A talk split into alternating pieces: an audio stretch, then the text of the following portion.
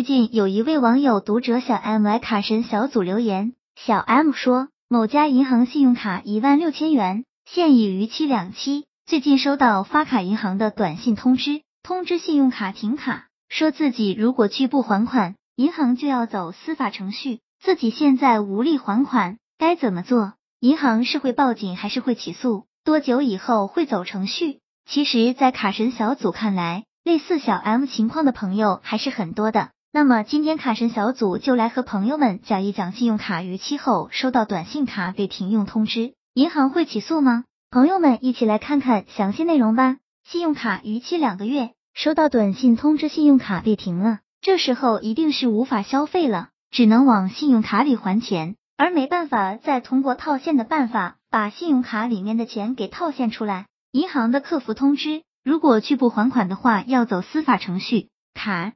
神小组告诉朋友们，所谓的司法程序，就是后期可能会通过法律手段起诉持卡人，要求持卡人还款，这是银行维护自身权益的合法行为，欠了钱就应该还，这是天经地义的事情。那么持卡人自己确实无力还款了，该怎么做？接下来，卡神小组的建议是根据自己的能力尽量还款，保持电话的畅通，让银行随时能够联系。与此同时，持卡人也可以主动和银行协商还款，看能否减免部分的利息或者滞纳金，告知银行自己的状况，看能否协商做一笔分期，来减少自己的还款压力。卡神小组总结在最后，至于小 M 提到的银行会不会报警，卡神小组认为这个小 M 不用担心，因为信用卡五万元以下的逾期将不会构成信用卡诈骗罪。所以小 M 不用担心被立案调查，甚至是有坐牢的风险。